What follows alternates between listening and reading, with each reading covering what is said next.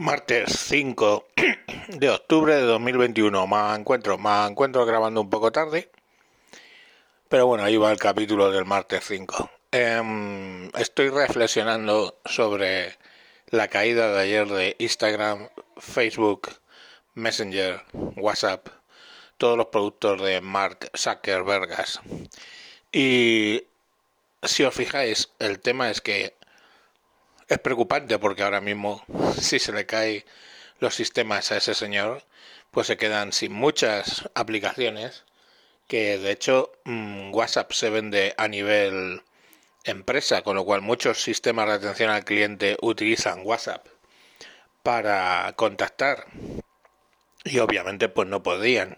Mucha gente utiliza su cuenta de Facebook para logarse en otros sistemas, por ejemplo en un gimnasio que se estaban logando con eh, al entrar se identifican con la cuenta de Facebook, pues no podían.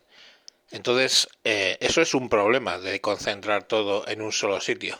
Pero hay otro problema, que nos lo han demostrado también, que es eh, la censura.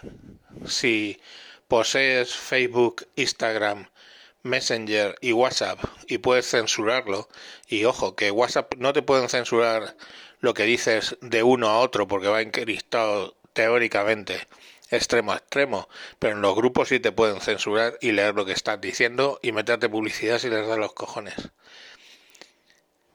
Entonces, si hay una serie de discursos que la progresía quiere prohibir, cuestionamientos tan sencillos pues yo qué sé, sobre si realmente es, existen ciento veintitantos géneros y ese tipo de cosas, pues lógicamente mm, te echan de las plataformas.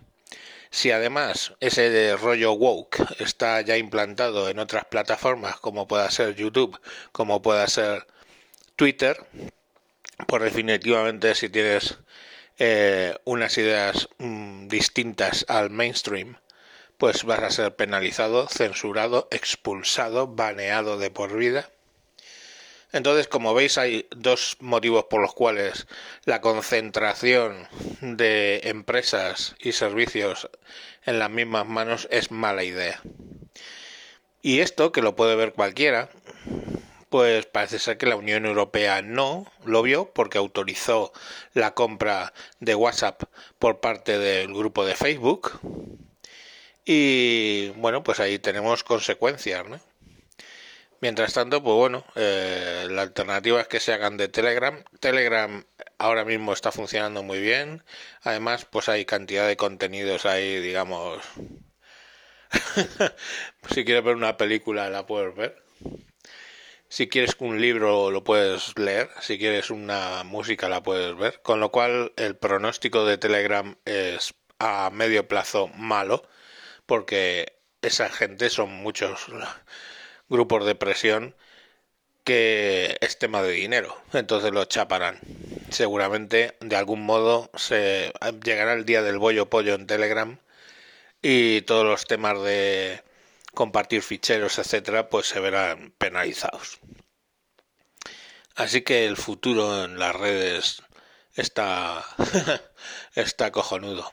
Mm, ¿Hay alternativas? Sí, hombre, si cualquier, si buscáis un informático de estos que dirás, ¿cómo busco un informático? Es, tú entras en algún sitio y di alto, y claro, teta. Y el que oiga decir, ha dicho teta, ese es informático. Entonces le coges y le preguntas, oye, ¿hay alternativas a todo esto? Sí, hombre, hay las redes que que, que, sacan los super hackers que van de punto a punto con blockchain, chum, chum, chum, chum, fu, eso no lo usan ni su puta madre, ni su puta madre, ni la madre de nadie. Tu madre usa Messenger o WhatsApp como todas las madres del mundo y más nada. Entonces, pues bueno, eh, si le vas a poner una cosa que ha diseñado Snowden o a super segura para blockchain, criptografía, no sé qué pollas, mm, allí no va a haber nadie. Con lo cual, pues ya estamos con lo mismo. Al final sigue el problema, porque las alternativas seguras no se promocionan, curiosamente. En fin, hasta aquí lo que os quería contar. Venga, mañana más. Un saludo y disculpad las horas. Adiós.